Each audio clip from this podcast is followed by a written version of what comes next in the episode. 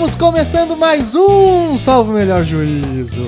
Eu sou o Thiago Hansen, seu host, estou aqui com a minha querida Carolina de Quadros. Oi, oi, oi! Muito bem, e aqui nesse programa, o número 2 de uma série aí que está tão pedida pelos nossos ouvintes, nossos queridos ouvintes, eu tenho aqui comigo os nossos dois criminólogos principais, o core central aqui da criminologia do Salvo Melhor Juízo, o meu camarada Renato Almeida. Tudo bem, Renato? Tudo ótimo. Salve, salve geral. Tamo junto. Grande Renato, que gravou com a gente sobre mundo carcerário, estuda crime organizado, cultura prisional, é, antropologia jurídica, etc. E tem muito para contribuir com a gente. E aqui já é um veterano também, é o terceiro já, Baiano. É verdade. Viu? É prata da casa, já titular já de criminologia da SMJ. Felipe Mota, vulgo baiano, beleza, baiano? Oh, beleza, um olá a todos. Muito bem. Pois bem, pessoal, no programa de hoje a gente vai fazer uma continuação, digamos assim, do segundo Salvo Melhor Juízo, que foi um programa muito elogiado, um programa é, muito bem querido aí pelos ouvintes, muito curtido, muito ouvido também, em que nós falávamos sobre mundo carcerário e tivemos um papo bem interessante sobre o funcionamento interno das prisões no Brasil e da estrutura do PCC e do crime organizado dentro das cadeias. Então, esse programa a gente tem o objetivo de observar agora esse mesmo fenômeno do ponto de vista externo dos muros prisionais. Então entender como é que é a dinâmica do crime organizado fora das cadeias. Se nós tivermos no nosso segundo programa a interpretação e uma análise de como funciona dentro das cadeias, vamos ver agora quais são as relações e, enfim, é, as consequências desse crime organizado fora dela agora. Como mote, como ponto de partida para esse programa, a gente selecionou o fato de ter acontecido aí os 10 anos dos chamados atentados do PCC em 2006, na cidade de São Paulo. Todos aí que têm um pouco mais de idade vão se lembrar disso. Uma semana e meia, mais ou menos, em que São Paulo passou por um período muito sério, muitas pessoas morreram, um conflito armado à luz do dia na, na cidade de São Paulo. E em virtude desses 10 anos, é fundamental que a gente rememore essa situação e tente interpretar um pouco melhor essa situação e compreender como ficou 10 anos depois todo esse acontecimento, certo? Então, caso você não conheça o segundo episódio da SMJ, vai lá ouvir, escute, fica como uma bela introdução para esse programa. Se você não quiser ouvir, fica com a gente, porque o programa é independente também e vamos então discutir todas essas questões. Antes da nossa vinhetinha, recado de sempre. Curta a página do Salvo Melhor Juízo no Facebook, assine o feed do Salvo Melhor Juízo no seu aplicativo de celular para podcast, que aí você baixa, escuta ele offline no seu carro, quando está fazendo academia, quando está caminhando, quando está lavando louça. É impossível lavar louça sem escutar podcast depois que você vicia, né? Então, faça tudo isso, mande e-mails a gente e continue com a gente logo depois da vinhetinha.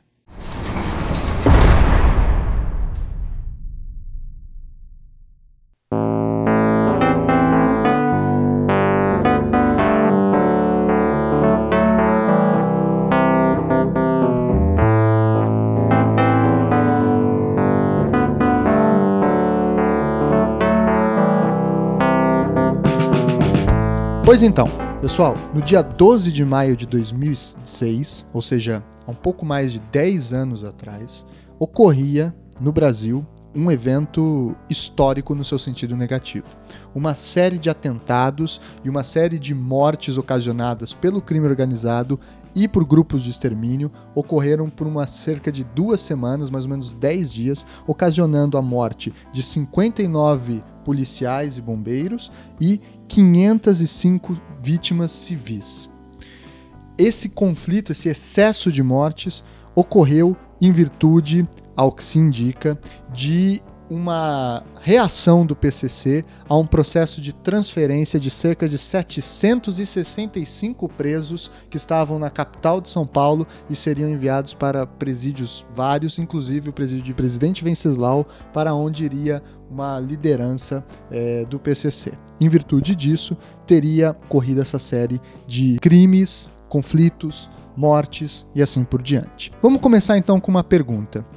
Essa acho que primeiro para o Renato. Renato, o que significa uma transferência de liderança para a dinâmica interna do crime organizado. Por que, que a transferência é encarada como um problema? Por que, que a transferência é motivo de rebelião, é motivo de conflito e assim por diante? Primeiramente, a, essa transferência representa uma quebra é, num cotidiano que muitas vezes foi muito sofrido para ser estabelecido no, é, dentro de uma determinada ordem carcerária. O que eu quero dizer com isso?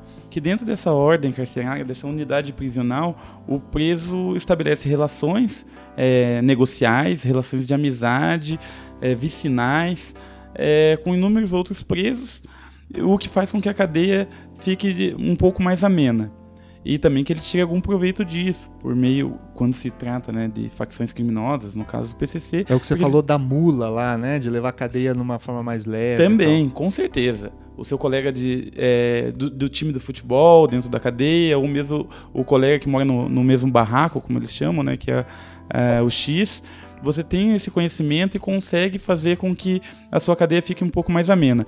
Mas quando você tem que é, fazer uma transferência, só o, o primeiro fato é, mais penoso e mais gravoso dessa situação, às vezes não é nem tanto é, o, destino é, o, destino do réu há uma música do, de um rapper, inclusive um rapper presidiário que se chama Dexter, que saiu há pouco tempo da cadeia, que tem uma música que se chama O Destino do Réu que ele narra, que é uma crônica desse evento específico. O bonde, o que eles chamam de bonde, que é você sair de um lugar e ir para outro, você está tomando um bonde. E esse bonde, ele é, se faz é, na, na, viatura, sem água, sem alimentação, é, no calor e etc. E na maioria das vezes, como é o caso de, de Presidente Venceslau, você vai para um local muito distante, onde vai ser muito difícil para os familiares fazerem a visita e também para que você tenha as mesmas relações que você tinha é, na unidade anterior. Até porque em Venceslau tem o RDD, né? Então eles foram transferidos não só de unidade, mas também de foram, teve uma modificação de regime de cumprimento de pena. o execução. RDD, que é o regime disciplinar, disciplinar diferenciado. diferenciado. E nesse sistema, esse sistema é, é, é, desumano, é absolutamente cruel. Qual que é a diferença do A do principal RDD? diferença é que o preso pode ficar até um ano é, sem ter visita, por exemplo. Você tem um convívio com seus familiares e amigos e etc. E também pode ficar em cela isolada e sem sol. Ou num tempo de sol, é, muitas vezes, que, é ínfimo, que não representa nada, que é 10, 20 minutos de sol, mas só o tempo o traslado até você chegar ao pátio, tirar as algemas, etc. Ou seja, o fato é que você acaba não tendo sol, você acaba não tendo contato com o mundo externo, acaba não tendo visita, e isso aí desenvolve diversas psicopatias, digamos assim, nos presos, ou transtorno mesmo, ou crises de ansiedade, etc. Ou seja, é absolutamente desumano. E por quanto tempo, mais ou menos, que pode ficar nesse RDD? A pena inteira? Ou como é que funciona? Na verdade, o RDD, formalmente, sempre tem que frisar esse formalmente, porque aquilo que está na lei, especialmente a lei de execução penal, ela não é exatamente cumprida na prática. A lei de execução penal, se você começa a ler, você começa ou a se assustar ou a rir, comparando Folha com a de papel total, né? em absoluto. Com a questão do direito dos presos, o, como são as medidas da, das celas, a questão da lotação e tantas outras coisas. E uma delas é o próprio RDD também, que ele já é, na parte formal, complicada. Ela já, já tem uma constitucionalidade bastante duvidosa, já é bastante difícil sustentar a constitucionalidade do RDD. E ainda por cima, aquilo que está na lei, é só um artigo, o artigo 52 da, da Lei de Execução Penal, só aquilo também não é cumprido. Por exemplo, em tese, ele tem direito sim à visita. Mas, quando você está num local distante, esse local distante já impossibilita praticamente por si só a visita. E quando ele está em RDD, muitas vezes o local não tem estrutura para o recebimento dessa visita, mantido o RDD. Então, entre você flexibilizar o cumprimento severo do RDD para permitir a visita ou bloquear a visita, que é o direito do preso, obviamente que o lado mais fraco sai perdendo e você bloqueia a visita do preso. A questão do, do banho de sol também é prevista, também é possível banho de sol, mas mesma coisa. Se você não tem uma estrutura que permite isso, no final das contas, quando você está fazendo essa ponderação, quem pede é o preso. E então, o período máximo que você pode ter é 360 dias, não 365, não um ano, mas praticamente isso para todos os fins. E isso pode ser prorrogado. E basicamente o requisito para você autorizar o RDD é mais ou menos o seguinte: você está cumprindo pena e aí você dentro do cumprimento da pena você pode cometer faltas, faltas leves, médias graves. Se essa falta grave colocar em risco, em perigo, a ordem ou subverter a ordem interna, não me pergunte isso que isso significa, porque esse é o termo que usa a lei e obviamente você define isso como você quiser. É totalmente aberto, né? Então, nessa abertura toda, aquilo que a pessoa entender como subversão da, da ordem interna a partir de uma falta grave, pode, a partir de um procedimento administrativo interno, o magistrado, do juiz da, da vara de execuções penais, determinar um período que pode ser de até 360 dias, nesse regime diferenciado. E quem determina isso... isso é o diretor do presídio, então, é uma, é a não, administração essa, pública? Não, essa é uma decisão do juiz da execução penal. Mas a, o conceito de falta grave, por exemplo? Não, isso está na lei. Excepcionalmente, as Sim. faltas graves são definidas em lei. Entendi. As faltas leves e médias são definidas em regulamentos internos, etc. Pelo mas, próprio diretor mas da... especificamente as graves são definidas em lei. Entendi. E aí, isso não prejudica ou não impede que, mesmo durante esse cumprimento, diante de uma nova falta grave que cumpre esses requisitos de subverter a ordem interna, o juiz decrete nova medida. Então você é 360 dias por medida. Então isso pode se estender. Pode ir ao infinito. Pode. E obviamente a constitucionalidade disso é muito questionável, já que a Constituição veda diversas formas de punição, dentre, dentre elas penas cruéis, etc desumanos.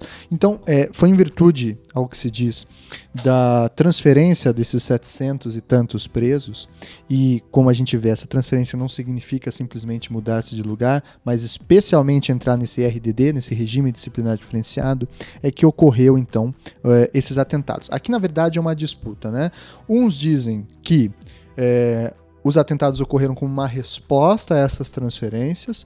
Já a Secretaria de Segurança, é, o, na verdade, o delegado-geral de São Paulo, na época, diz que foi a transferência foi ocasionada porque descobriram que haveria essas rebeliões e esses atentados, então tentaram evitar através dessas transferências. Seja como for, ovo ou galinha, não importa. O fato é que no dia 12 de maio, uma sexta-feira, próximo do Dia das Mães, que seria no, no, no domingo seguinte, ocorreram então os primeiros tiros é, nos símbolos do Estado, em delegacias, em, em, em, postos, em entradas de metrô e assim por diante. Isso foi ocorrido em virtude do líder do PCC, que seria o Marcola, não sei se ainda é, mas à época, é, como se diz, eu, pelo menos onde eu li, seria o Marcola, teria mandado um salve geral. O que, que é um salve geral, Renato? Primeiro, eu acho que é necessário desmistificar essa coisa de uma unidade centralizada, de onde emana todo o poder dentro de uma estrutura tão complexa que é o, o primeiro comando da capital. Segundo lugar, esse salve geral, a ideia do salve é uma ideia muito antiga na, na, na criminalidade brasileira, digamos assim, dentro da cultura criminal brasileira, que se você for ver, por exemplo, letras é, de sambas, como do Bezerra da Silva, por exemplo, ele dizia é, passa o rodo nele, foi um catatal que chegou do xadrez. É, e o catatal, nessa época, aí, pela década de 60, 70, até 80, era exatamente é, o similar, né, a mesma coisa do, do salve.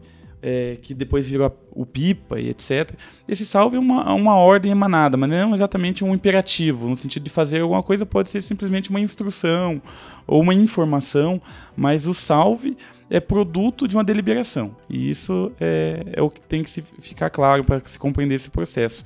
E como ele é produto de uma deliberação, não é uma deliberação de um homem só, né? Do uhum. Marcola ou do, é, do antigo Geleia ou de qualquer outro preso que tenha fundado ou que faça parte da cúpula do PCC. Mas é uma deliberação, uma deliberação que normalmente se demora um tempo para se tomar, ou seja, que ela só, só vira um salve geral porque há, diversas formas né, do salve, diversas manifestações do salve, mas só vira um salve geral após ele ser bem amadurecido e discutido é, dentre todas as lideranças. As lideranças normalmente é, estão em unidades de RDD e a comunicação entre elas é muito difícil. Então, esse salve aí provavelmente deveria ter pelo menos uns três meses de discussão anterior para eclodir no que eclodiu. Você falou, falava mesmo no, no, segundo programa que a dinâmica das cadeias são muito individuais, é possível você falar de uma burocracia centralizada, etc., do, do PCC. Nesse então... ponto de vista que o Renato está falando, me parece então que a, a postura do delegado-geral de São Paulo tem fundamento, que se já, já estava sendo discutido há três meses, possivelmente essa deliberação, pode ser que realmente seja Uma vez dado esse salve geral, então começam os atentados, os conflitos, etc., que a gente vai especificar mais à frente, porque a gente não vai ficar simplesmente narrando os fatos ou descrevendo os fatos. Se quiser, você leia as reportagens que a gente vai deixar no fim do, das indicações e, e ver certinho. Mas o que eu quero entender é o seguinte: feito esse salve geral que ocorreu dentro das cadeias, uma série de ataques ocorreram fora das cadeias, demonstrando então o poder do PCC fora dos muros. A gente viu no nosso primeiro programa sobre esse tema que o PCC era uma organização de presos né, para é, facilitar o convívio impor certas regras de convivência nas cadeias, e isso gerava efeitos é, fora da cadeia, e de fora da cadeia entravam na cadeia, enfim, havia uma cultura criminal que circulava dentro e fora dos muros. Fora dos muros, Existem muitas diferenças do PCC, como que ele se comporta, como que é a organização dele. A gente fala em crime organizado, o que, que isso significa exatamente? Talvez a gente possa começar esse debate ou essa ó, a pensar exatamente a partir do próprio conceito ou da ausência de conceito do crime organizado. Assim como a subversão da ordem geral, a noção de crime organizado ela é bastante precária. Você não consegue exatamente saber o que significaria isso. Significaria uma ordem hierárquica entre um grupo? Qual o tamanho desse grupo para ser considerado um crime organizado? Três ou mais? Quatro ou mais? Dez? Que tipo de relações devem existir para ser definido crime organizado?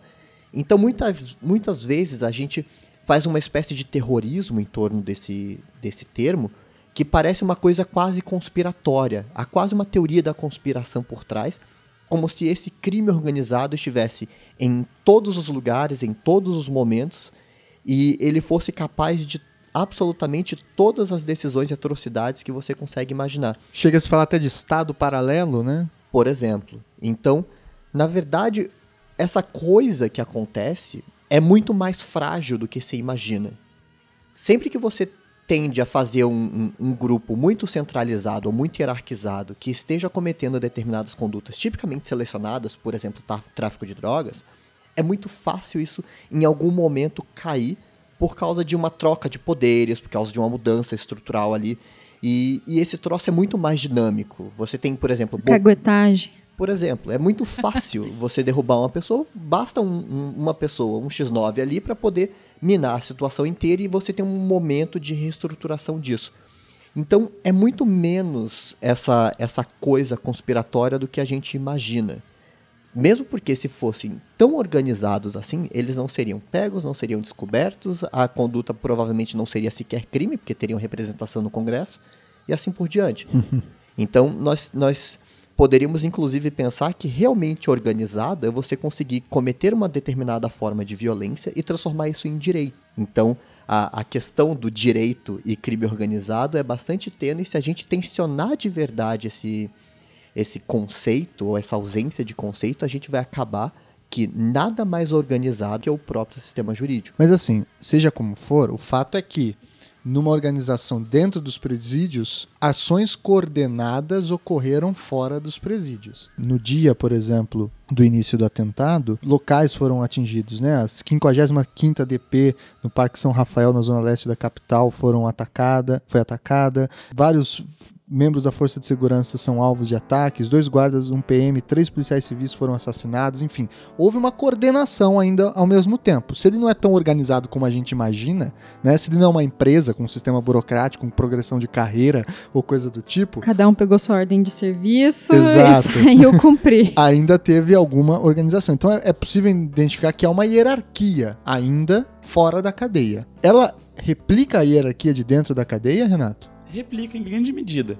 Algum, algumas posições dentro da, né, da facção não necessariamente existem aqui fora porque acabam perdendo seu sentido uma vez que, por exemplo, é, o voz aqui é, normalmente na rua, como eles dizem, né, na rua fora, no mundo né, extramuros, a relação e a forma de se organizar é a partir do tráfico de drogas. Então, é um esquema muito geográfico e territorial. O, um voz, por exemplo, que é uma mesma figura, ele tem um papel dentro da penitenciária, o voz, de fazer uma, uma transação ou conversar com o corpo administrativo da unidade, ou mesmo repassar informações e dar os salves, por exemplo, enquanto que aqui fora é, o papel do voz é muito mais restrito. Ele talvez fale em nome ali do ponto de droga específico que ele vende e mantém uma determinada sintonia que eles dizem que é estar em contato, né, via telefone normalmente, é, com os membros de dentro da prisão, mas o seu papel é muito mais reduzido e tem uma menor importância em relação é, ao papel que tem o voz lá dentro. Por outro lado, disciplina, por exemplo, que eu havia dito aqui no outro programa, que é quem é encarregado de cobrar né, é, e, e aplicar, executar, executar as sanções dentro do sistema penitenciário, tem um papel muito mais importante aqui fora. Porque em algumas unidades, como por exemplo é, a PEP 1, onde 90% dos presos fazem parte de grupos faccionados, do, do, desse grupo específico, né, o PCC, é, na rua não. E como na rua, no mundo extramuros, em liberdade, essas pessoas não a maioria das pessoas não fazem parte do comando, é muito mais fácil você aplicar sanções a essas pessoas. Porque a chance, a possibilidade de você ser retalhado por aplicar erroneamente uma sanção é muito menor.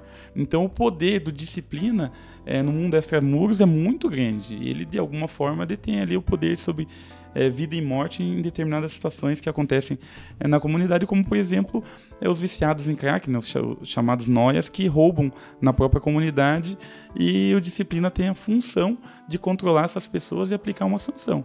Qual sanção será? A morte, um tiro na perna ou simplesmente expulsar ele do bairro, desse bairro em específico? Quem vai dizer isso vai ser o disciplina no, nesse momento, não vai ter todo o processo que normalmente acontece lá dentro da prisão. O esticar o chiclete. De esticar o chiclete, exatamente. Então todo aquele procedimento que muitas vezes assegura um contraditório e ampla defesa lá dentro da prisão, é claro, é os moldes, né, e é um, no modelo prisional, é, aqui na rua já não vai ter.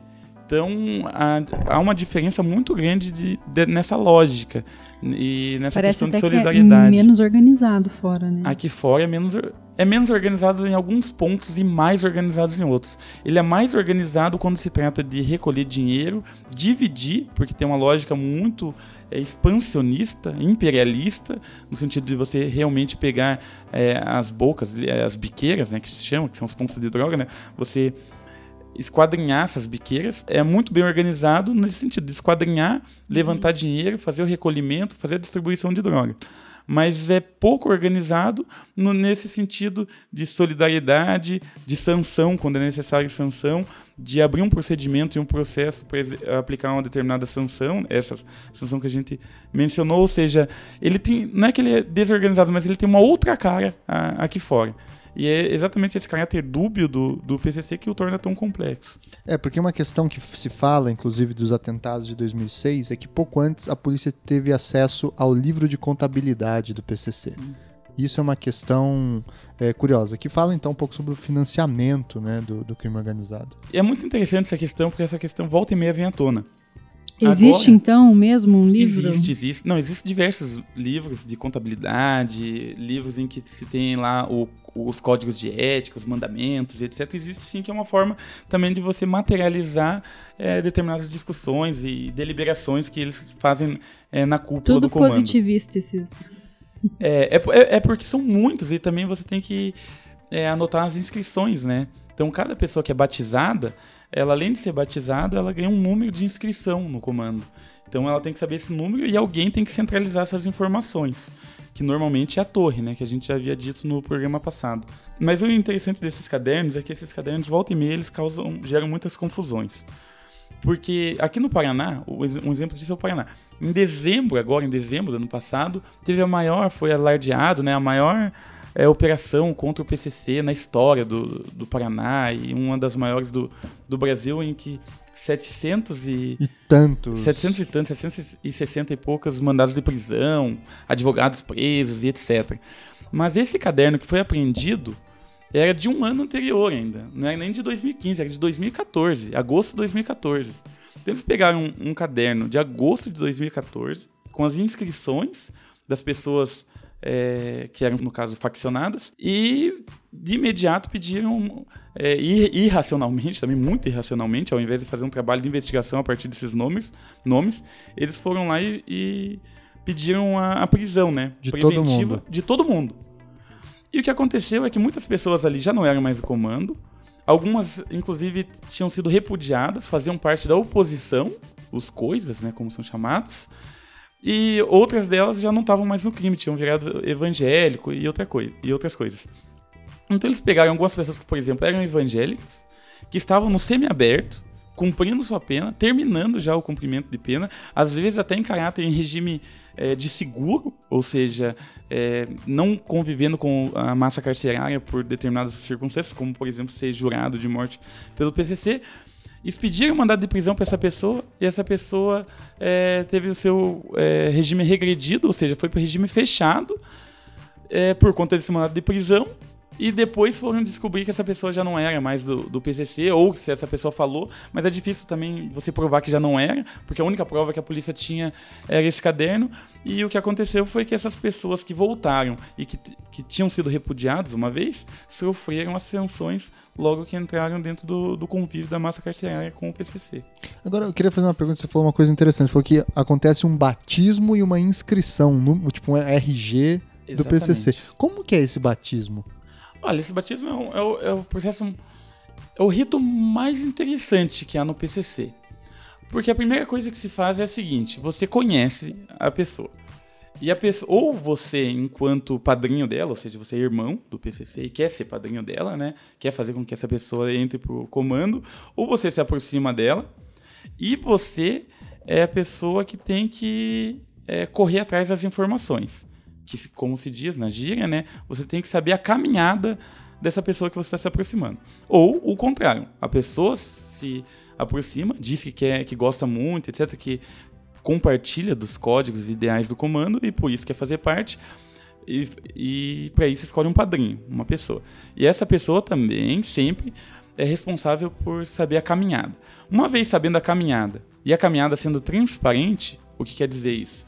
Que não tenha nenhuma falha de conduta, segundo esse código de ética estabelecido em seu passado todo, você precisa de outras pessoas que testemunhem a favor daquela pessoa, realmente comprovando que a caminhada dela é transparente.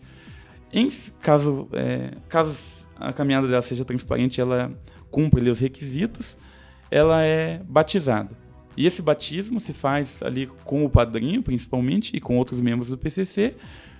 E a partir daquele momento, ganha um número de inscrição e a responsabilidade pelos próximos meses ali na, da conduta daquele indivíduo que recém foi batizado é do padrinho.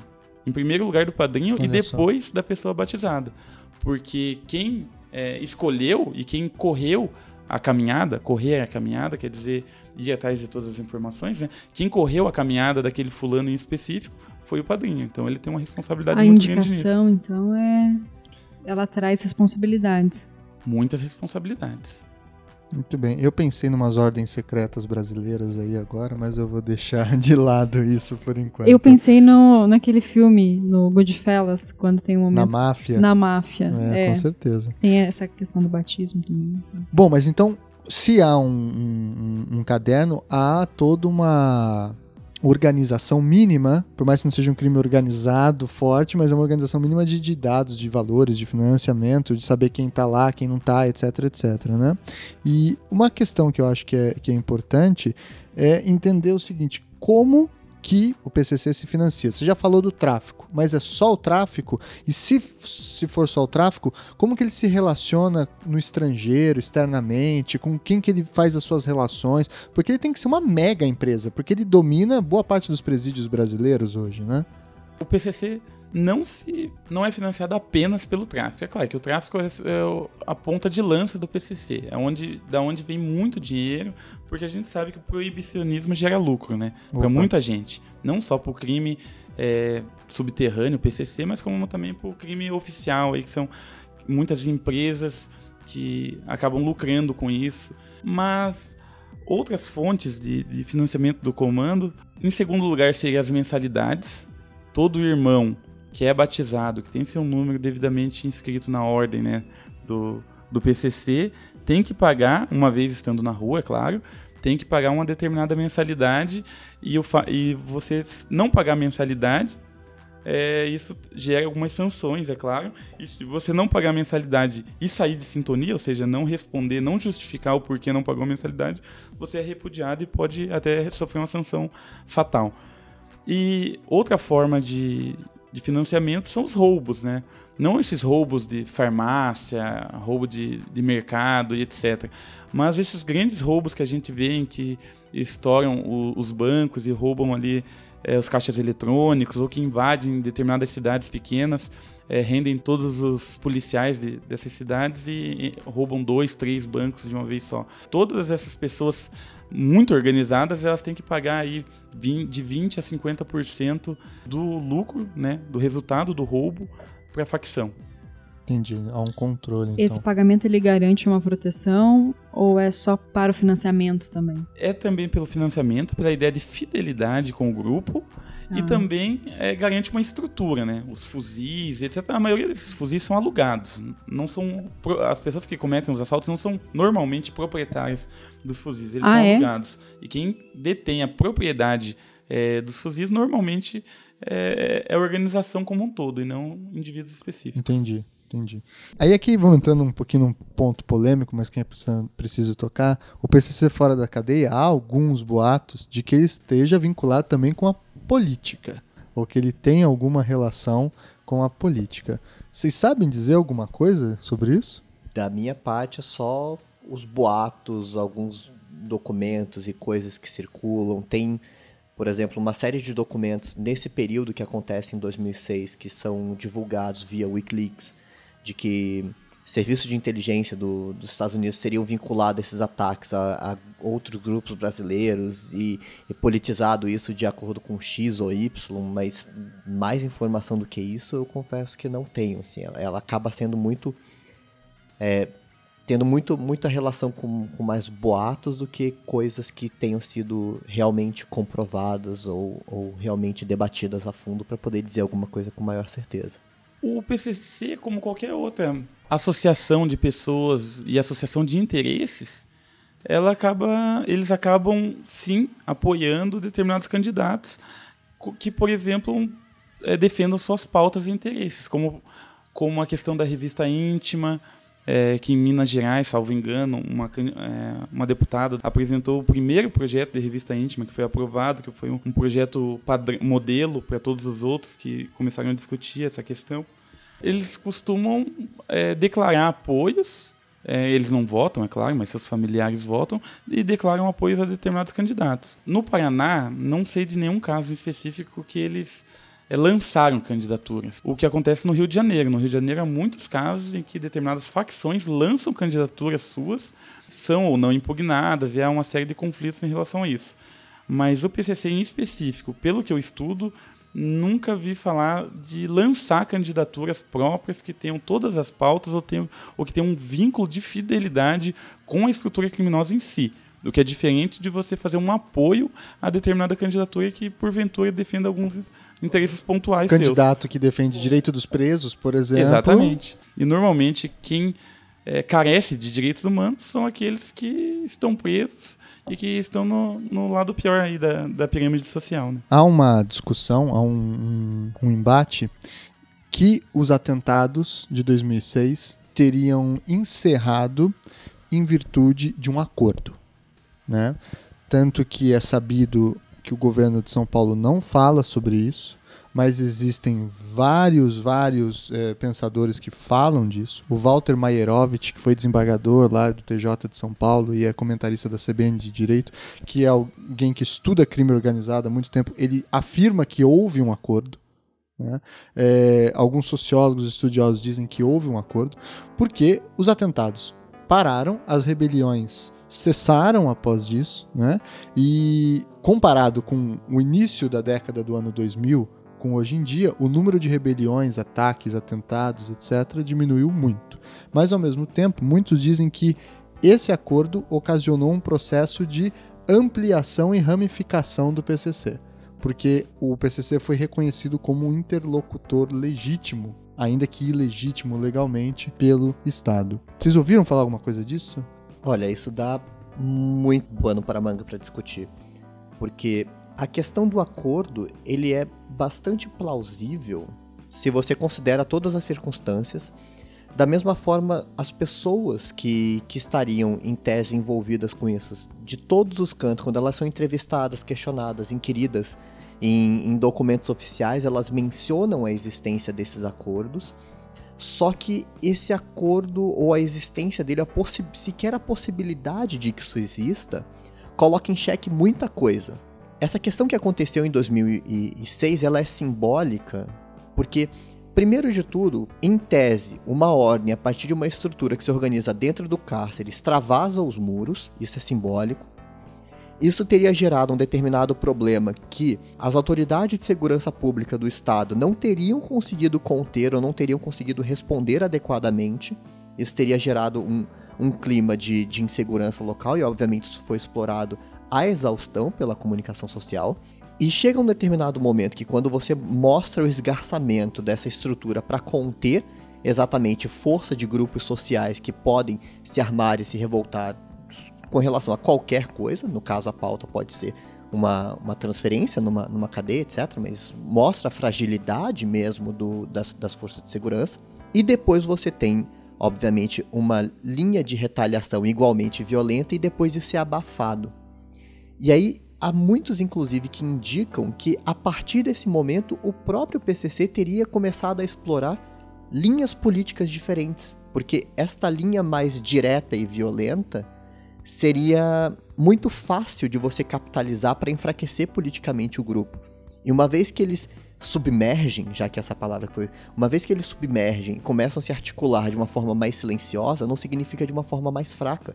Muito pelo contrário, você fortalece. É só menos exposição mesmo. Exato pela baixa exposição, você vulnerabiliza menos. Você consegue expor menos essa vulnerabilidade ou tornar isso mais vulnerável, você tira isso de pauta, e aí você não consegue, obviamente, ter todas as forças de movimentar, por exemplo, orçamento para dedicar uma repressão direta a, a, esses grupos, ou até uma, uma, uma repressão subterrânea também por, por grupos é, não oficiais, porque essa, essa coisa foi, foi silenciada. Então você tem diversos pontos, diversas linhas que podem ser discutidas a partir desse momento e como consequência, obviamente, dessa discussão. Porque, vejam só, eu tenho aqui com o cronograma rapidamente que dá essa sensação da, do acordo, porque na sexta-feira, dia 12 de maio de 2006, foram 11 ataques e duas rebeliões.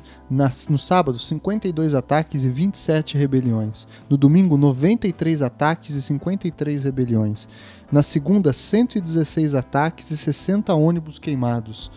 Na terça, 26 ataques e 18 ônibus queimados. E depois, na quarta, 20 ataques e 5 ônibus queimados. E depois se encerram repentinamente os ataques e os atentados.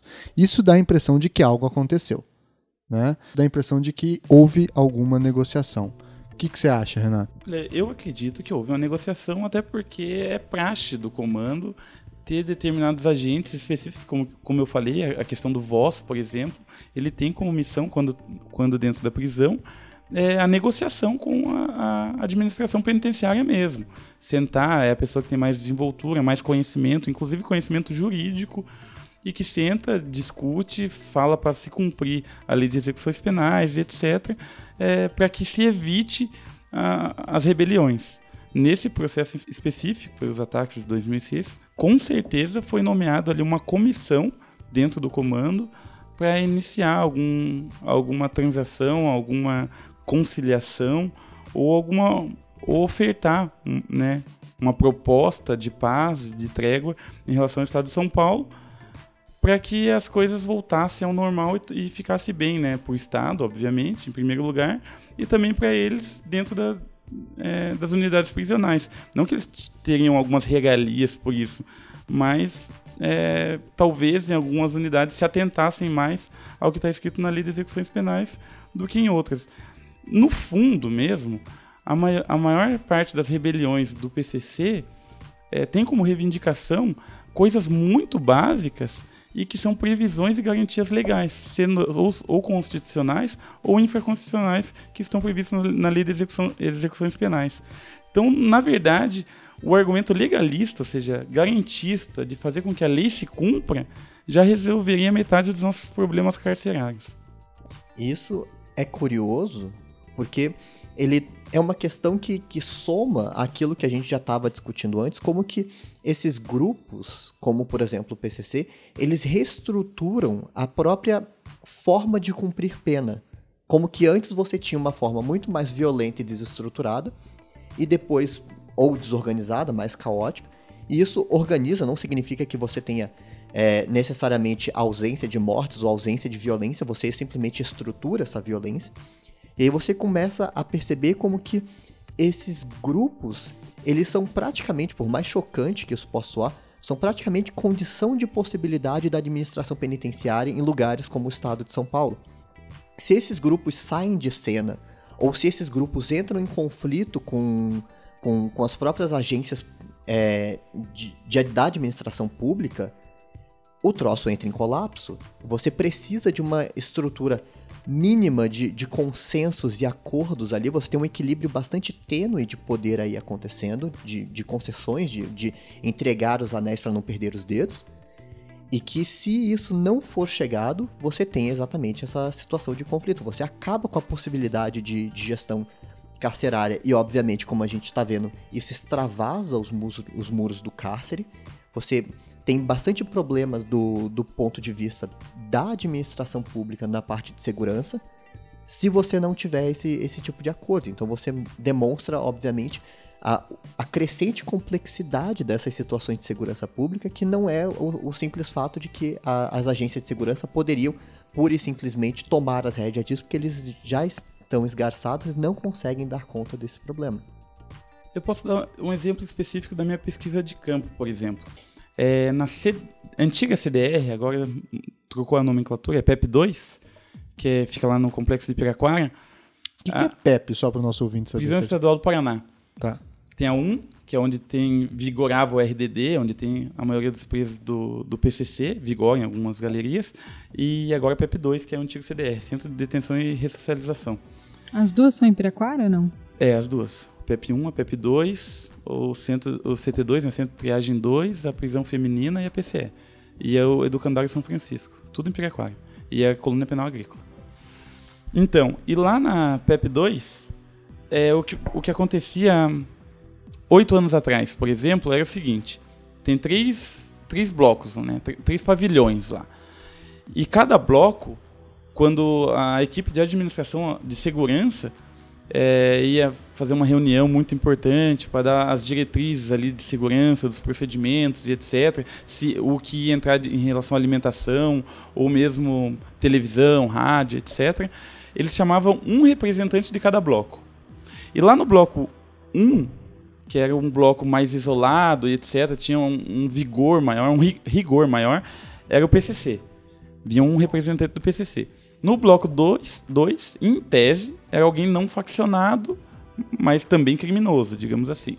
Então, mais um representante do bloco 2. E no bloco 3, ia é, alguém da oposição ao comando. Então, esses, essas três pessoas, junto com o corpo administrativo penitenciário, é, resolviam ali algumas questões muito importantes para o dia a dia, para o cotidiano da, da penitenciária. Hoje, 2016, os três blocos tem representantes do PCC. E isso demonstra tanto a, a, capacidade de negociação do PCC, como também a expansão do PCC. O aumento exponencial do PCC no estado do Paraná, porque é impossível o processo de triagem. E ele é impossível por um descaso e parece até uma vontade estatal. Porque um outro elemento é, que eu verifiquei nesses oito anos foi o seguinte: enquanto é, tinha aproximadamente dois, 12 agentes penitenciários por bloco. Nesse... Você ouvinte não viu isso, Renato contou mirando simbolicamente onde ficam as posições das torres. 12, 12 agentes penitenciários por bloco, que garantia um agente penitenciário na, no, corredor de, na, no corredor de isolamento, na galeria especial que fica em cima, e mais quatro é, agentes penitenciários em cada canto de cada bloco. Hoje, você conta com apenas três agentes penitenciários por bloco. Ou seja, diminuiu mais que a metade, diminuiu dois terços dos, dos agentes penitenciários. Talvez eu esteja fazendo alguma conta errada aqui, mas eu sou da humana, estou perdoado. Mas o fato é que dois terços dos agentes penitenciários diminuíram, porque o governo. Antes era o governo isso eu digo mais de oito anos, na verdade, né? Porque ainda no. Minhas pesquisas começaram ainda no governo. Quando eu fazia ciências sociais, que era o governo Requião ainda. O governo Requião pegou a, as unidades prisionais e a primeira coisa que ele fez eram todos terceirizados. A primeira coisa que ele fez foi abrir concurso e tirar o pessoal da terceirização. Estatizou. Estatizou. E tinha muitos agentes penitenciários, o suficiente, arrisco dizer. Pelo menos nessa unidade, que eu acompanhei muito de perto, que era o CDR, que virou PEP, PEP 2. Agora, os agentes o salário é, veio sofrendo uma, uma deflação, o, o, salário foi perdendo, foi ficando, não foi ficando mais atraente. As pessoas não fazem mais concurso para agente penitenciário. Muitos agentes penitenciários se formaram ou passaram em outros concursos, inclusive Polícia Militar e Polícia Civil, e não contrataram mais e contrataram apenas alguns é, terceirizados. E daí há um problema que não consegue fazer a triagem, não consegue saber exatamente qual o perfil do preso que entra na unidade, e não sabendo qual é o perfil, você acaba colocando ele em qualquer bloco. E quando você coloca ele num bloco determinado em que, dentro de um X que cabe seis pessoas, não vou nem dizer de superlotação, que não é uma regra nas unidades. A superlotação que a gente vê na delegacia não se manifesta, não tem expressão nas unidades prisionais. Mas o problema não é esse. O problema é que numa cela de seis pessoas, você, em que tem cinco pessoas filiadas ao PCC, você coloca uma pessoa com 22 anos, primário, que fez um roubo de padaria ou de estação tubo de ônibus, e deixa essa pessoa um ano lá, com certeza em um ano essa pessoa ou vai ser fiel ao PCC ou ela vai fazer parte do PCC conforme é, as possibilidades e potencialidades que ela venha a realizar dentro do sistema. Ou seja, o PCC diminui os custos da cadeia nesse sentido? Porque diminui a necessidade de agentes, então há uma possível interpretação de que o Estado está gostando do desenrolar dessa história, né? Com certeza, com certeza. Você manter a triagem, que o processo de triagem, acredito eu, é um dos processos mais importantes para que você realmente é, dê à prisão um caráter menos degradante. Você conseguir fazer, saber o perfil do, do preso que entra, é, as possibilidades do preso, possibilidades prisionais, é, laborativas, possibilidades criativas, artísticas e etc., possibilidade de estudo e também é, em relação aos assistentes sociais saber a família do preso lá fora, de que forma ele vai ser integrado uma vez que ele saia da prisão. E esse processo é um processo muito custoso. É um processo que o Estado abandonou por completo. Abandonando por completo, a única, o único grupo que tinha que tinha condição de saber a situação dessa pessoa lá fora, que seria no caso, que a gente já havia falado, você descobrir, correr a caminhada da pessoa. Correr a caminhada é isso que o Estado não faz. É saber a família que ela veio, o bairro que ela morou, os delitos que ela cometeu, os delitos que ela não quis cometer, por que não quis, a forma com que ela se relacionava na comunidade, e a partir daí você descobrir as potencialidades dessa pessoa. O PCC faz isso como ninguém. É claro, ele utiliza a potencialidade para atividades criminosas né, em si. E o Estado não fez isso e o PCC acabou dando a estabilidade é, que a falta de agentes não, não traz. Mas é claro que vem a conta disso. E a conta disso hoje é que o poder de barganha do PCC nessa unidade é muito maior do que há 8, 10 anos atrás. Hoje se entra muito mais coisas é, em relação à alimentação, né? A lista de alimentação muito maior, mas há também rádio, televisão, o horário de sol é maior, o pátio, é, o horário de visita também é maior.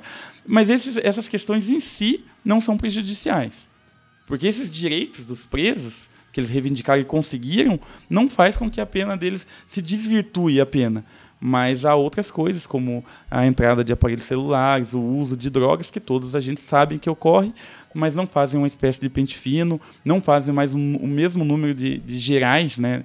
procedimento da geral de fazer uma batida nas celas, como fazia antigamente, porque desde de, daqueles tempos, de 8, 10 anos atrás, um procedimento de batida nas células, essa geral, que é o que os agentes chamam de bate-grade, que é, um, que é um, nome muito relevante, porque há 20, 30 anos atrás já se usava esse nome, os agentes penitenciários vinham e batiam em todas as grades. Quando determinada grade, né, determinado ferro ali, viga ali, fazia um barulho diferente, eles paravam, atentavam e, e se viam que a, a grade estava cerrada, né, ou, ou, sendo por completo, ou sendo cerrada. Mas isso também é uma gíria, porque na, na, na PEP 2 que eu estou falando não tem grade. São é, blocos né, de cimento, etc. E, e paredes de chumbo, de ferro, não sei, mas não tem grade em específico. Mas é uma gíria que se utiliza. Mas enfim, é, a dinâmica da cadeia, inclusive a dinâmica da atuação dos agentes penitenciários hoje, nesses 10 anos, nesse desenvolvimento, quem dá é com certeza o PCC. Se o acordo foi feito e cessaram os atentados, o que acontece é que logo após esses atentados começou um processo de retaliação. Né? Durante os atentados, a gente tem registros de policiais que abandonaram seus postos de trabalho, porque evidentemente estavam morrendo de medo, estavam tendo tiro para todo lado, assassinato para todo lado, e aí depois houve um processo de retaliação em que grupos de extermínio começaram a ir em direção às periferias e 505 pessoas foram mortas nessa semana. Né? A gente não tem como saber se todas estavam vinculadas a esse processo. O que a gente sabe é que dessas 505 pessoas mortas, 96% dessas pessoas não tinham passagem pela polícia. Né? Não, tinham, eram, é, não tinham nenhuma passagem, não tinham sido presas, nem nada desse tipo. Há uma séria desconfiança, o próprio governador à época do estado de São Paulo, Cláudio Lembo, afirma que a polícia foi para cima e que era preciso parar. Né? Então há uma desconfiança de que esses grupos tinham sido chefiados por policiais.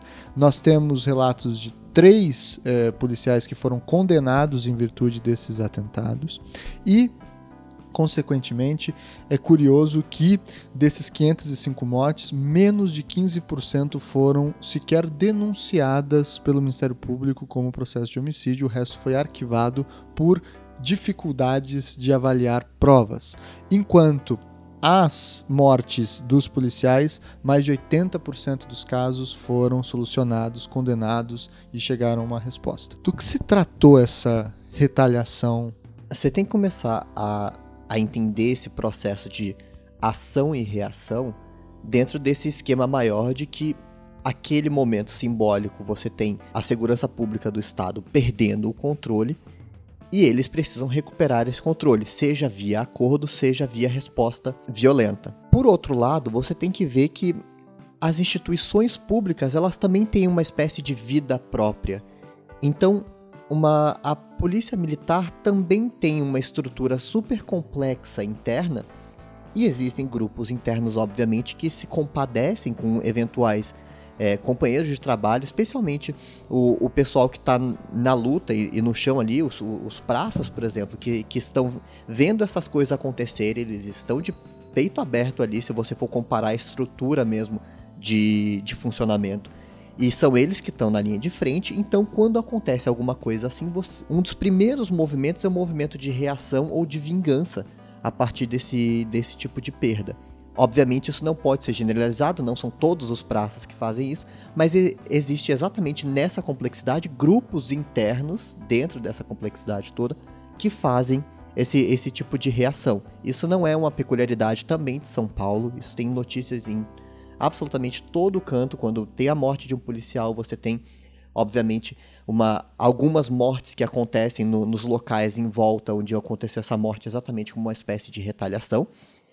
E quando isso ocorre, também geram bastante problemas quando você começa a falar não só de responsabilidade dos envolvidos, mas como também responsabilidade do Estado. Das, um dos principais problemas derivados da atuação de grupo de extermínio ali é se isso ficasse comprovado de que tinham agentes públicos envolvidos nisso, isso gerava direito de indenização para todas as pessoas que foram mortas. E obviamente você não tem uma estrutura orçamentária para cumprir tudo isso. Então a maior parte dos problemas que acontecem é joga os panos para poder encobrir isso e não tentar levar à frente algumas investigações, não só pelo efeito simbólico de você ter agentes envolvidos, não só pelo efeito interno também de você fazer um desfalque interno ou você gerar um abalo interno dessas estruturas, como também do ponto de vista orçamentário e tantas outras coisas. E aí, essa situação vai gerando tantos problemas que surge dali, desse, dessa, dessa situação, dessas várias pessoas que foram executadas nesse período, e, e, isso aparece nos laudos e nas investigações como execução. Isso não, isso não, tá, não é boato ou alguma coisa assim, as testemunhas, os envolvidos, etc. falam em execução são, são tiros na nuca. Os locais onde acontece isso normalmente é, dão todos os indícios de, de execuções e faz surgir um movimento das mães e dos familiares dessas pessoas, que ficou conhecido como Mães de Maio, que é uma, uma espécie de comparação triste com as mães da Praça de Maio na Argentina, que é exatamente também esse grupo de familiares que busca informações dos seus familiares desaparecidos durante a ditadura argentina. E aí essa comparação faz surgir mais uma vez um movimento que busca tentar indenizações, que busca tentar esclarecimentos, porque obviamente essas mortes não foram esclarecidas, já que foram arquivados os processos, ou os inquéritos, eventualmente. Todos esses problemas geram, obviamente, mais e mais desestruturação na base da, da, da cadeia social. E aí você torna essa, o, o, conflito social mais acirrado e mais complexo, em que você gera aquela ambiguidade de que você não sabe se você recorre à polícia por segurança ou a grupos como o PCC para segurança. E aí, nesse, nessa fragmentação do, do poder, você gera, obviamente, bastante insegurança. É sabido que, por exemplo, nessas locais onde ocorreram essas execuções, as cápsulas foram recolhidas para que não houvesse possibilidade de perícia. A Polícia Civil não conseguia fazer a perícia porque ela chegava nos lugares, os lugares estavam todos mexidos, todos alterados. Houve também, dentro do IML, não houve estudo de balística das balas que atingiram o, as pessoas. E isso impossibilitou uma sequência de denúncias e de processos criminais decorrentes daí e, sobretudo, uma impossibilidade de identificação. De... As suspeitas são muito fortes de grupos extermínios vinculados a pessoas da Polícia Militar. Agora, o delegado-geral da Polícia Militar da época, ele diz que não se trata de um movimento de justiçamento. Por exemplo, a polícia agindo em forma de vingança ao PCC ou de vingança àqueles criminosos, em nome de uma justiça ou de um justiceiro ou em nome da força da polícia. Mas que, essa é a opinião do delegado geral à época, que isso se deu em virtude de brigas internas os, os criminosos, esses, esses grupos de extermínio, eles atacaram com objetivos escusos, atacaram com objetivos de controlar é, determinadas regiões, aproveitar o reboliço para avançar negociações ou imposições em regiões de tráfico, etc, etc. A gente fica sempre no, no mundo do boato nesse sentido. Mas o fato é que foram 505 pessoas mortas nessa revanche, né? Isso gera a ideia que é estudada aí, acho que é legal se você pudesse falar um pouco mais disso, mano, que é o tal do direito penal subterrâneo. O que, que é isso precisamente? Ela é uma categoria da, da criminologia que a, uma criminóloga venezuelana chamada Lola Niar de Castro pauta isso, que ela faz muito sentido exatamente no contexto latino-americano. Não significa que ela não exista em contextos centrais, como Europa Estados Unidos, mas exatamente por causa dessa visibilidade maior nesses espaços periféricos, é que essa categoria faz muito sentido de ser utilizada entre nós. Significa mais ou menos o seguinte: muito embora nós tenhamos leis regendo tudo isso, que nós tenhamos leis regendo a execução penal, que nós tenhamos leis regendo a atuação da polícia, que nós tenhamos leis regendo o processo, essa coisa ganha vida de uma forma distinta. Ou seja, apesar da lei, essas coisas acontecem. Por exemplo, formas de tortura para busca de informação no processo, condenação sem provas e tantas outras coisas isso faz parte da vida, isso não, isso não é alheio ao fenômeno jurídico, isso faz parte do fenômeno jurídico, isso compõe isso. É como ele ganha vida, é como ele acontece. E aí, na parte do sistema penal, você tem verdadeiras, verdadeiros acontecimentos que são completamente alheios ao funcionamento da, disposto em abstrato na lei. Dentre eles, esse funcionamento mesmo da, da polícia para conseguir chegar às informações, para conseguir é, elucidar casos, etc.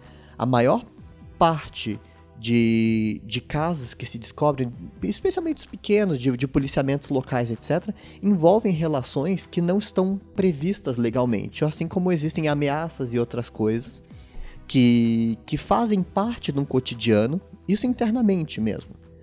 E esta coisa faz o sistema de segurança acontecer.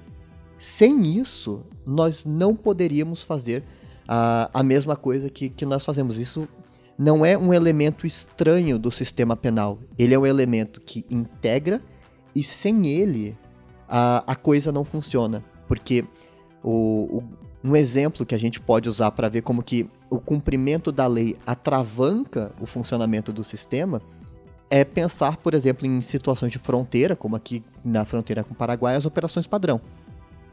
Você cumpre a lei, você para todos os carros, você revista todo mundo, sem exceção, como determina o, o, os mandamentos legais. E o que acontece quando você cumpre a lei, você para o sistema. Ninguém mais cruza a fronteira. Se você fosse cumprir a lei em absolutamente todos os casos, você pararia o sistema. Todas as prisões, por exemplo, são ilegais se você olhar do ponto de vista da lei de execução penal. Você não tem uma estrutura atualmente que permita o cumprimento da lei de execução penal tintim por tintim. Então, absolutamente todas as prisões são ilegais.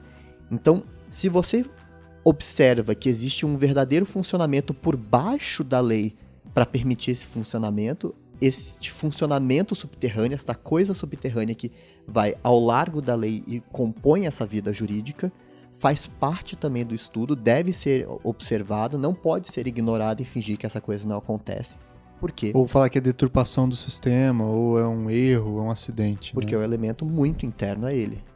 É, eu, eu acho, inclusive, que esse sistema penal subterrâneo, como um, um substrato cultural, ele é muito mais significativo e muito mais central para se compreender o direito penal e não só o direito penal, como todo esse sistema de criminalização e de relação é, entre os próprios criminosos do que a análise propriamente jurídica é, desses fenômenos.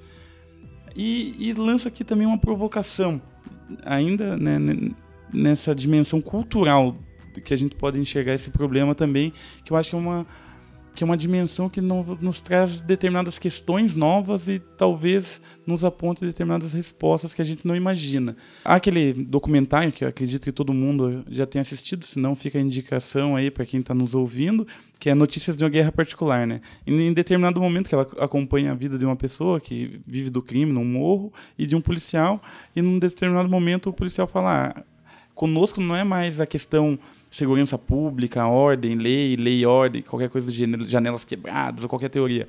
É uma guerra particular. É, é, nós contra eles. É isso que eu queria entender. Como é que funciona essa guerra é entre uma, bandido e polícia? É, exatamente. É uma guerra particular. E nessa guerra particular, que é uma ideologia também, mas há um núcleo de autenticidade dentro dessa analogia que normalmente a gente joga o, a água suja e o bebê junto, né? E o núcleo da autenticidade é o do se sentir ameaçado. A, nessa, nessa normativa subterrânea, cultural mesmo, essa normativa ética desse submundo, todos sabem que se você matar um policial, com certeza absoluta você vai morrer. Os bandidos sabem, os policiais sabem, e essa é a segurança que eles têm, e por isso é, eles entram em uma viatura em determinadas comunidades, aí, aqui em Curitiba, não, né? E não acontece nada, diferente do Rio de Janeiro, né? Mas aqui em Curitiba não acontece nada. Porque nem, os bandidos, se quisessem, fechavam essa viatura e matavam os dois ou quatro policiais que estivessem nessa viatura, mas saberiam que haveria uma retaliação. Os policiais, quando se viram ameaçados em 2006, começaram a morrer, a primeira coisa que passou na cabeça deles foi exatamente essa: policial não deve morrer porque uma, um código de ética estabelecido nas ruas e não é, em nenhuma lei, nenhum diploma legal, é, disse que. E os, e os bandidos, de certa forma, tacitamente, concordaram. Concordaram no momento que a polícia transita, que as pessoas sabem que os policiais moram nos bairros populares, porque é lá que eles moram, e mesmo assim eles não morrem. De repente, houve uma inversão dessa lógica. E essa inversão dessa lógica, houve uma reconfiguração na visão de mundo desse agente público. E no momento em que as coisas não têm ordem, se instala o caos. A e guerra. No, a guerra. E quando se instala a guerra, é difícil você exigir racionalidade das duas partes, inclusive da do policial. Então, acredito eu que para se compreender melhor essa guerra particular, você tem que ver as instituições, como elas se portaram nesse momento de, de caos, de anomalia, digamos assim, para usar um, uma palavra é, meio ruim, mas que serve nesse contexto.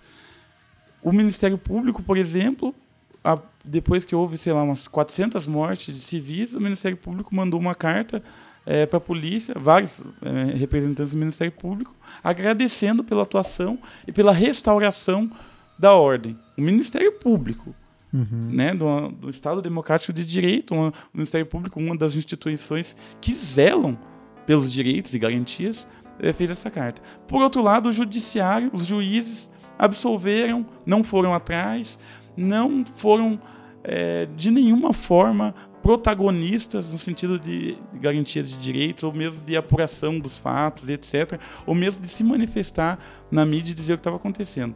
A política também fingiu que nada estava acontecendo e corroborou, endossou a atuação da polícia. Então as instituições é que criaram poder à parte, que é a polícia, que não faz parte do executivo, se engana quem acha que faz que a polícia é, realmente obedece ordens do executivo, etc. A polícia é um órgão autônomo, tão autônomo quanto o crime. E os dois são dois extremos de uma mesma moeda, que é a moeda da negação da ordem vigente, negação da ordem vigente legal, da ordem legal. Claro, a, a polícia trabalha para manutenção da ordem, mas uma manutenção através de meios extralegais. E meios extralegais é um eufemismo para dizer criminoso, que atua num determinado interesse e age contrariamente, tem como inimigo principal o outro extremo, que é os grupos criminosos que também querem atingir determinados fins e para isso eles utilizam de métodos extralegais. Então, nesses dois pontos, quem poderia é, corrigir de alguma forma a polícia, ou pelo menos colocar ela nos eixos da legalidade, para que a gente não vivesse a barbárie que a gente viveu, eram as instituições, principalmente o judiciário e aqueles que circundam o judiciário, que era o Ministério Público, Defensoria Pública, etc. E não fizeram. Não fizeram porque reconhecem é, esse código, essa conduta e essa cultura que informa o comportamento dos agentes públicos. Ou seja, há uma cultura da guerra entre policiais e bandidos. A gente vê isso desde brincadeiras infantis, brincar de polícia, e ladrão. né? Uhum. Só que isso é levado a sério na vida adulta, né? E isso gera então esse conflito em que nenhum dos lados está do lado correto, porque a lei é desrespeitada a todo momento pelos dois lados. E isso, o que se retroalimenta essa dinâmica são as suas próprias oposições, a sua própria dinâmica de caça e de, de briga, etc. Como se fala de vagabundo para os bandidos e de porco para policial, né? Você que manja das gírias, mas eu tô tomando aqui. Não, exatamente. há, há uma, um trecho aqui da reportagem que o policial fala assim: ah, mas 95%. Por... ah, O repórter ques- questiona, né? 95% das pessoas que morreram não tinha passagem pela polícia. E ele diz de forma muito honesta e sincera: ele diz, olha, para ser vagabundo, você não precisa ter sido preso. É para você ser vagabundo, na, na concepção dele de vagabundo. Isso é muito pesado, né? Isso é muito pesado. Mas de algum modo, ele tá certo. E É dif- verdadeiro isso, é eventualmente? verdadeiro isso. É muito verdadeiro isso. Inclusive é objeto da minha pesquisa. Só que a minha pesquisa vai pelo outro lado. E ele chega, ele tem por intuição esse resultado, ou pelo menos essa premissa para se começar né, uma determinada reflexão, pelo, pelo outro lado, pelo extremo do outro lado. E o que eu quero dizer com isso? A minha pesquisa, é, eu digo que não há mais um muro é, né, é, entre prisão e comunidade. Aquele muro goffmaniano em que você vive é, no mundo à parte, há um, um momento de suspensão na tua vida e não mais é, de naturalidade, de desenvolvimento social etc. A minha pesquisa diz o seguinte: quando você entra num determinado mundo prisional, nesse mundo prisional, você é uma continuidade da sua vida, porque lá você, você não rompe os laços familiares, como, que, como dizia o Goffman, pelo contrário, você encontra parentes, vizinhos, amigos, todo aquele código de ética que você já adotava, por exemplo, é, lá na Vila Esperança, em Curitiba, ali, no Atuba. Todo aquele código de ética que você já reconhecia Tá lá dentro da cadeia. tá lá dentro da cadeia e você só continua, aperfeiçoa ele, inclusive você recebe louvores por ser uma pessoa que já conhecia. Então há muito mais uma continuidade nesse ciclo do que uma ruptura.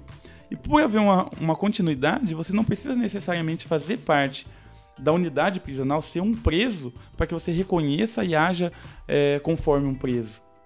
E é isso que ele quis dizer. No Uhum. limite, foi isso que ele disse. Ele disse, ó, não, nunca foi preso, mas age, se porta, tem um código de ética de vagabundo. É e por isso vagabundo. merece morrer. Porque é o outro lado, é o meu inimigo. E ele, nessa lógica de funcionamento, ele tá certo. É o inimigo dele. Existe uma racionalidade, né? Sim. Exatamente. E como vocês acham que surge essa dinâmica da guerra? O que, que cria essa dinâmica da guerra? É um sentido de corporativismo por parte da polícia e de corporativismo por parte do, do, do, dos criminosos? É uma outra coisa? É, a gente pode jogar isso nas costas da desigualdade social? A gente pode jogar isso no quê? O que que é difícil dar uma resposta é, única para isso. Eu sei disso, mas assim, por onde a gente pode começar a responder isso? A resposta a essa pergunta já mereceria um episódio inteiro só do, do Salvo Melhor Juízo para poder entender. Já tá convidado. Qual é a origem do crime? Parte 3. Ou como, como que a gente chega numa lógica genocida no nosso sistema de justiça criminal. Digamos, como que essa, essa lógica de conflito chega neste ponto? E aí a gente precisa entender a, a história colonial, a gente precisa entender a, as relações de desumanização que a gente tem, a racialização desse conflito, porque ele tem faixa etária, ele tem cor, ele tem gênero. Se você pegar os dados, só para ficar em, em 2006, é, mais de 90% dos mortos de todos os lados são homens. É, mais de, da metade deles uma quantidade bem majoritária, são pessoas com até 35 anos de idade. Eles, então você tem no Brasil, né, nesse, nesse conflito genocida, você tem raça, você tem faixa etária, você tem gênero, você tem local de moradia na cidade, porque esses conflitos eles também não acontecem na, na, nas zonas nobres com a mesma quantidade de mortes, ou seja, a como ironizavam na época do, dos conflitos e de, de, de, movimentos em São Paulo é, com relação que antecedem 2013 as questões da, da, Copa do Mundo, bala de borracha, etc. Eles diziam na periferia a bala não é de borracha. Então tem todos esses detalhes de como que você desumaniza determinados setores e aí você tem relações econômicas, é, processo de, de, marginalização dentro do ponto de vista formal que você consegue participar do, do modelo produtivo, você tem a questão que entra aí e complexifica do proibicionismo nas drogas. Então você tem também a questão das drogas, como que ela retroalimenta um conflito social que não tem fim, isso é uma bola de neve. E quanto mais a gente mantém, mais a gente não consegue se libertar da política criminal proibicionista, ou seja, ela é, é um monstro que funciona num crescimento espiral. E quanto mais a gente mantém isso, menos a gente consegue pensar uma alternativa a ele. E apesar de fracassado, a gente não consegue se livrar dele porque talvez fosse pior e quanto mais tempo passa, pior fica. E isso mereceria reflexões gigantescas, mas isso tem todas essas questões elas se entrelaçam e caminham para essa, essa dinâmica verdadeiramente genocida que a gente percebe. E por outro lado também, há um, uma ideia de continuidade de conflito que nos remete a conflitos mais tradicionais, como Palestina e Israel é, para nós que vivenciamos, que não vivenciamos isso, mas que somos espectadores desse conflito, é, é, a gente tem os parâmetros de justiça em que a gente consegue encaixar determinado grupo é, como injusto, determinado grupo como justo. E a mesma coisa, né, de certo modo, é claro, com todas as, as escusas aqui por trazer um, um, um exemplo desse, mas aquele indivíduo que nasce numa determinada comunidade, que é acostumado a ver seus direitos tolhidos, negados, que toma tapa de policial, tapa no rosto, que tem seu, teve seu pai, seu irmão, seu amigo, seu vizinho assassinado por um policial em conflito ou não, essa pessoa vai alimentando um ódio desde pequeno em relação à polícia e tudo que a polícia é, ela quer ser o contrário. E o contrário dessa figura que a gente tá, viu no extremo é esse outro extremo que, que, que é essa, esse modo de agir pautado por um código de ética criminoso. Por outro lado, o policial também. Toda aquela negação que ele entra na, na, na corporação, essa lavagem cerebral que ele sofre, ele vê que as pessoas que cometem o crime, na cabeça dele, segundo a racionalidade dele, são realmente as pessoas que moram naquela comunidade, que se vestem daquela forma, porque é uma profecia que se autorrealiza. Ele diz, ó, aquele de calça larga e boné negro que mora no Vila Verde, no Barreirinha, em Tamandaré, é o que comete crime. E de repente ele começa a perseguir só essas pessoas. E daí, por ele perseguir só essas pessoas, essas pessoas acabam uma hora ou outra cometendo crime. Então, ele se sente realizado. Ele estabeleceu um filtro anterior, que é o processo de, de, criminalização secundária, e a partir desse processo, ele começou a agir. E nesse agir, ele, em algum momento, achou que, que tinha razão. Mas o fato é, é, nesse caso em específico, a gente tem parâmetros de justiça muito claros, ou pelo menos que cheguem mais próximos à justiça, que são os parâmetros legais.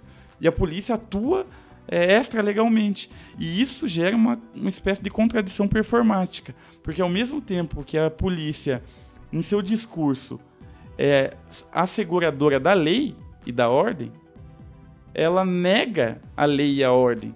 E como ela nega a lei e a ordem, em é, frente a essas pessoas que têm seus direitos tolhidos pela própria polícia, alimenta um ódio muito maior.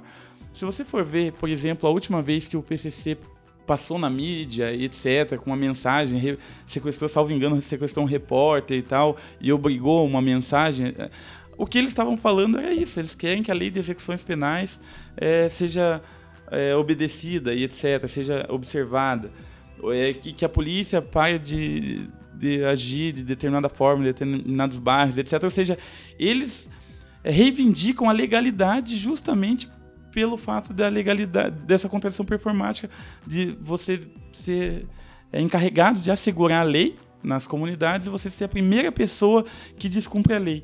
Como que você faz para acabar com essa corrente de ódio mútuo, recíproco? É muito difícil. Uma das saídas foi, a que, foi no governo, inclusive, do Brizola, que teve no governo do Rio de Janeiro, do Brizola, que teve é, uma tentativa é, de polícia comunitária, mas realmente uma concepção de polícia comunitária muito mais complexa do que a gente vê aí, que são esses policiais trazendo panfletos na sua casa, etc. Que foi, inclusive, um coronel, se não me engano, negro, da Polícia Militar do Rio de Janeiro e tal, e que foi assassinado, provavelmente por outros policiais militares. Então, essa questão é muito difícil você romper esse ciclo do ódio. E é difícil você achar é, culpados individuais para esse ciclo tanto de um lado quanto de outro. É curioso isso que você falou, porque duas coisas que eu, me chamam a atenção. Primeiro é que, assim como o, o PCC nesse manifesto reivindicou a legalidade e o cumprimento da lei, a polícia também faz isso, né?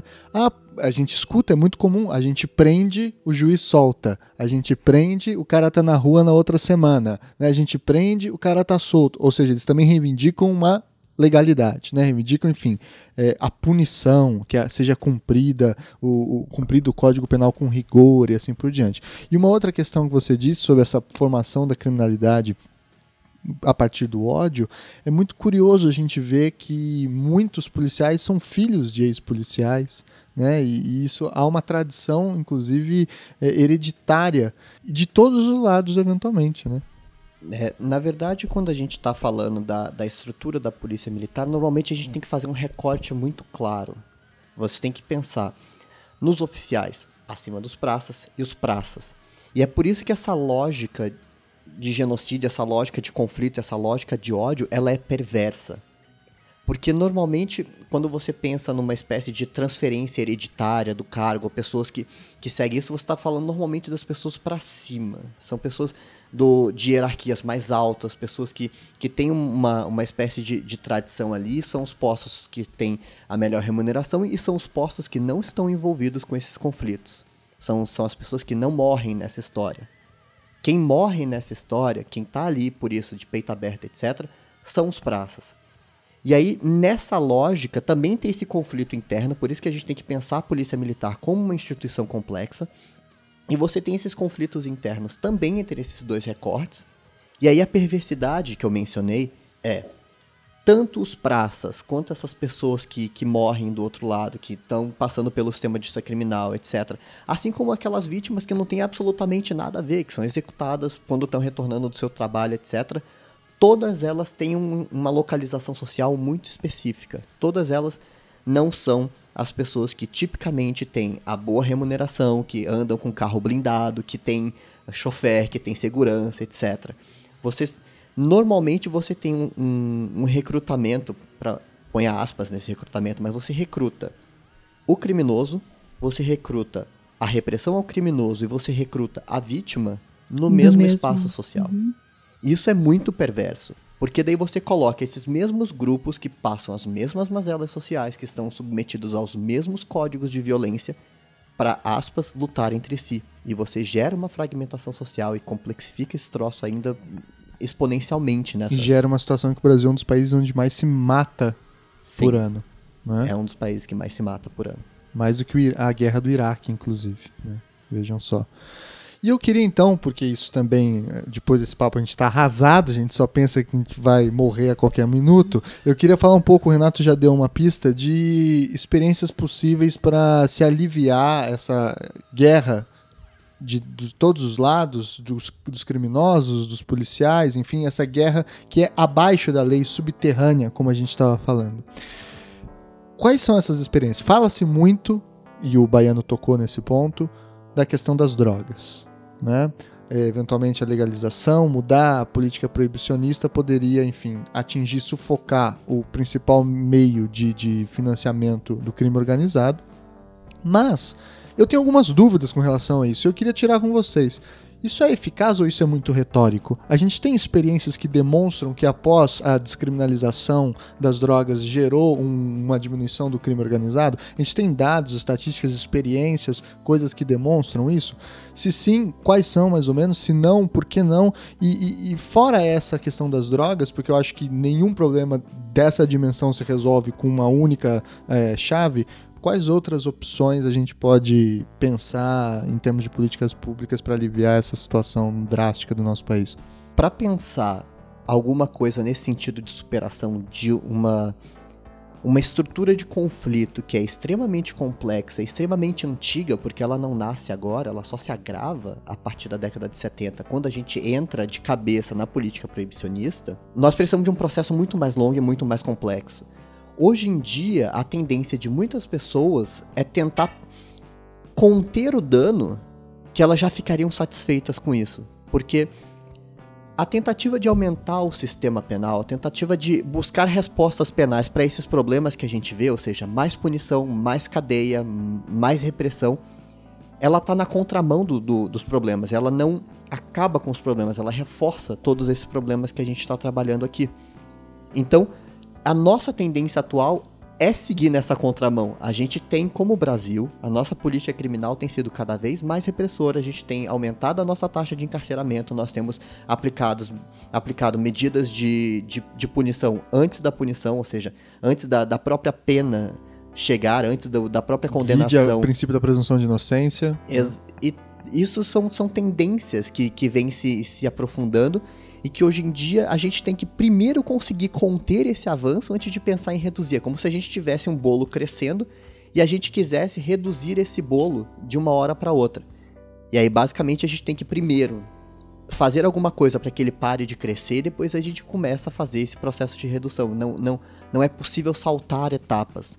E aí a, a luta nesse sentido, a batalha de tentar conseguir conter a expansão do sistema de justiça criminal, tem sido um, um, grande fracasso. Apesar das lutas e dos diversos frontes, a, a, tendência atual no Brasil tem sido esse troço cada vez crescer mais e esse discurso de ódio de, de, raiva, de tentar o sistema penal como uma espécie de medida simbólica de resposta um populismo penal que vem por todos os cantos, é, é tentar ampliar isso. Então, o negócio é conter esse crescimento. Uma hora que a gente consegue conter, a gente pode pensar exatamente na redução. Por exemplo, pensar para além do proibicionismo de drogas e perguntou: tem algum espaço, alguma experiência, alguma coisa que acontece que demonstra que isso, é, que confirma essa ideia?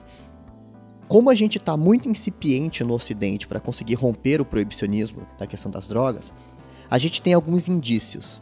Uma delas é que os Estados Unidos, em alguns espaços, têm pensado é, em superar isso, em, em permitir o, o, comércio de algumas drogas, ou de todas, ou de são, são experiências mais ou menos locais, porque o federalismo deles autoriza esse tipo de fragmentação, mas mesmo com essas experiências, especialmente relacionadas à maconha, já se noticia um enfraquecimento gigantesco de cartéis mexicanos. Que é curioso, você pega num determinado espaço que é nacional, Estados Unidos, e por causa de uma mudança de política criminal, você enfraquece exatamente determinados grupos num outro país que se alimentava exatamente desse proibicionismo. Obviamente que tem outras dimensões aí de complexidade na indústria do controle do crime que também ficaria enfraquecida. E um dos grandes problemas de pensar para além do proibicionismo é que nós temos uma indústria formal de armas, uma indústria formal de vigilância, de tecnologia para poder construir cárcere, para conseguir permitir escutas telefônicas e tantas outras coisas para conseguir quebrar criptografias e, e tal, que não é produzida no local onde você leva a cabo essa política de repressão, mas que obviamente lucra muito com isso. Então nós temos uhum. os dois lados. O capital ele é muito mais cinza do que preto e branco, bom e mal, 8 ou 80. Então essa coisa ela transita muito. Então o dinheiro das drogas e, e o dinheiro da repressão às drogas, ele, é, ele tem um, um percurso muito mais fluido do que a gente imagina. E eventualmente para no bolso da mesma pessoa. Hum, eu não duvidaria. É. E, e, mas fora a possibilidade de, de, descriminalização, o Renato falou de polícia comunitária. A gente conhece outras experiências de polícia comunitária no mundo? Vocês sabem alguma assim que tenha funcionado, que trouxe resultados é, interessantes nesse sentido?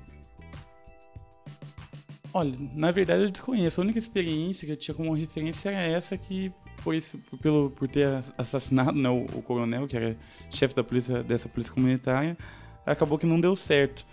Mas eu arriscaria dizer é, que a primeira, como o Baiano já, já ressaltou, a primeira medida tem que ser a despenalização e o desencarceramento, né?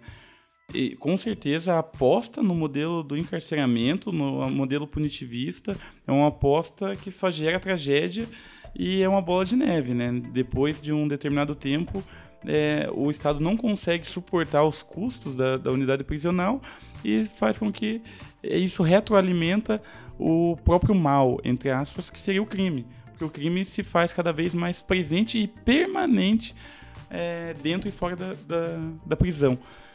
Se eu fosse é, secretário de segurança, eu acho que essa é a questão que a gente tem que fazer para a gente, para que a gente não fica, tam, fique também atrelado, vinculado e engessado nos discursos mais radicais, no sentido de... seja para romantizar o tráfico ou para romantizar a polícia. Sim, mas também de não apresentar propostas, porque as contradições que um cargo desse obrigaria você a incorrer é, seriam tantas que elas não permitiriam com que você atuasse de acordo com seus postulados teóricos. E essa é a verdade.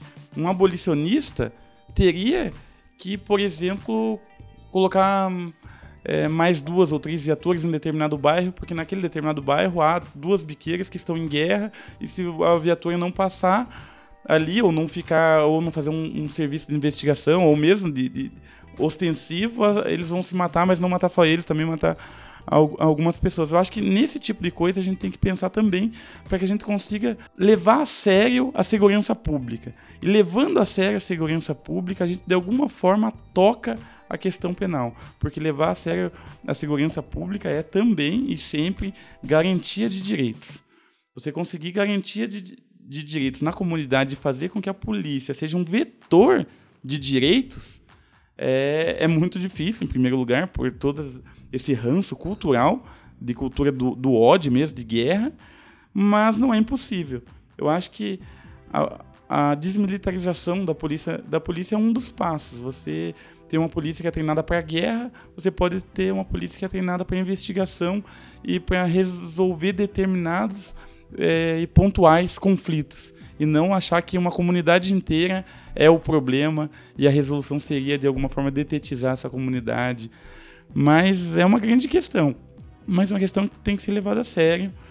É, digo isso por conta dos discursos. Às vezes a gente acaba se atrelando a determinados discursos e não atenta às contradições e às possibilidades da, do movimento concreto que é uma, numa perspectiva marxista de, da qual eu faço parte. Né? O método, a realidade é, nos, possibilita, nos possibilita determinadas resoluções pontuais e determinadas atuações sobre ela. O que você quer que a, e que a realidade não comporta se torna de alguma forma idealismo. E há um idealismo de esquerda e no direito penal muito grande que faz com que nossa voz não seja ouvida, ouvida e que a gente não consiga apresentar soluções reais para problemas reais. Então, pessoal, eu acho que a gente viu que o problema não tem solução fácil não tem uma forma tranquila de se resolver. E vamos então caminhando para o nosso fim. E passar a bola para os ouvintes resolverem esse problema com as nossas sugestões aí para eles lerem, se informar e pensar esse problema e essas questões, tentar entender o que é essa cultura do ódio, essa cultura da guerra, em que não há mocinho e, bandido apenas, em que os dois lados são mocinhos, os dois lados são bandidos, ou melhor, que essa divisão é uma divisão burra, é uma divisão que não revela a concretude do que está acontecendo, e eu acho que é importante então que todo mundo se informe e pense um pouco mais nisso. Eu vou começar as dicas dessa vez falando que esse episódio ele teve como trampolim, ponto de partida, pelo menos para mim, e eu passei pro pessoal que ia vir aqui, uma belíssima reportagem da Folha de São Paulo desse mês de maio. E é importante que a gente fale os jornalistas, porque o pessoal esquece às vezes de falar os autores, os caras que foram lá e, e foram entrevistar todo mundo, levantaram os dados, que é o Arthur Rodrigues, o Rogério Payan e o é Avener Prado, uma série em quatro capítulos chamada As Feridas de Maio, que é uma excelente reportagem com vídeos, com gráficos, com infográficos, com texto, demonstrando todo o que, que foi esses atentados de maio de 2006, com números, que vocês podem se informar bastante e ver em que pé está toda essa situação. E vocês, o que, que vocês têm de indicações, sugestões aí para os nossos ouvintes? Olha, se quiser alguma coisa mais do ponto de vista de detalhamento técnico e de análise estatística, etc., a, a gente coloca também ali nos links um, um, relatório do Observatório de Segurança Pública da Unesp, que, que fez esse levantamento, que foi em, em todos os inquéritos policiais que eles tiveram acesso, foi uma quantidade razoavelmente grande, desses casos envolvendo aí a, esse conflito em 2006. E, e tem dados de quantas mortes, como foi, como aconteceu, como que, que é, foi, foi analisado, quais os casos que foram resolvidos, quais os casos que não foram resolvidos, de que tipo de ferimentos que aconteceram, onde que eram esses ferimentos, quantas pessoas morrem em conflitos com a polícia, quantas pessoas morrem fora de conflito com a polícia, quantos são mortos por, por grupos de extermínio encapuçados, quantos são executados mais fora desses grupos de extermínio encapuçados e assim por diante. Todos esses detalhes e essas minúcias mais técnicas e que podem oferecer alguma luz metodológica também nessa análise estariam nesse, nesse documento, um documento curto ali de quase 30 páginas, mas que vale a pena dar uma olhada também para quem tiver interesse. Muito bem, e você, Renato? O que, que você tem aí de indicação para a galera? Olha, já que o Baiano já indicou sobre o evento em específico, eu indicaria novamente para se compreender aí, é, de alguma forma é, a organização é, do PCC, etc. A organização não no sentido é, empresarial ou expansionista do tráfico somente, mas a organização, a relação que eles estabelecem entre eles. Seria o livro da Karina Biondi, junto e misturado, uma etno, etnografia do PCC. Indicaria também o documentário, que eu já indiquei da última vez também, que seria o Prisioneiro da Grade de Ferro. Vamos inovar aí, Renato, pô. E, inovando, inovando, vou indicar é, um grupo de rap em específico, que é do Grajaú, uma regi região muito pobre da zona sul de São Paulo.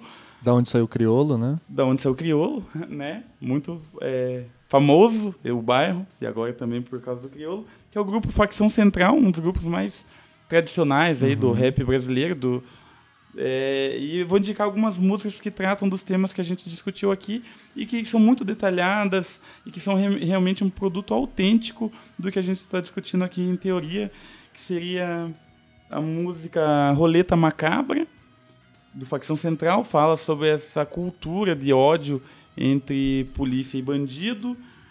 É, a música Bala Perdida também, e a música Onde o Filho Chora e a Mãe Não Vê. Essa é famosa. Que é sobre rebeliões e etc. E que narra exatamente como se dá o processo de rebelião, desde o planejamento da rebelião até o final da rebelião, onde a polícia entra, logo, depois que os presos terminaram tudo o que tinham que fazer, e rende e, e acaba com a rebelião. Mas essa música é muito interessante e para quem não sabe o que é uma rebelião, acho que é a experiência mais próxima de uma rebelião que vai ter na vida, espero que seja assim, é, seja essa música. Onde o filho chora e a mãe não vê, facção central.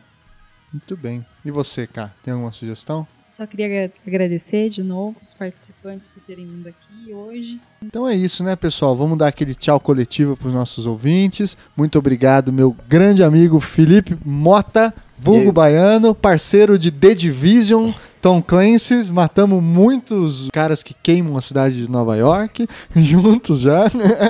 Opa, eu é que agradeço o convite aí. Estou sempre às ordens para continuar contribuindo na medida da, das minhas capacidades. Que é isso, Baiano é o SMJ. criminólogo titular já da SMJ aí, tem fãs e tudo mais.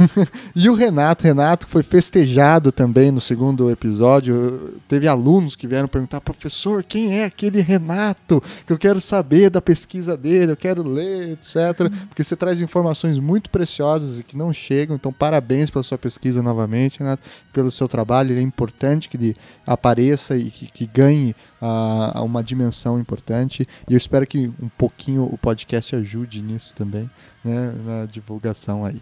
Então, vamos dar aquele tchau todo mundo. 3, 2, 1. Tchau, tchau, tchau. Valeu!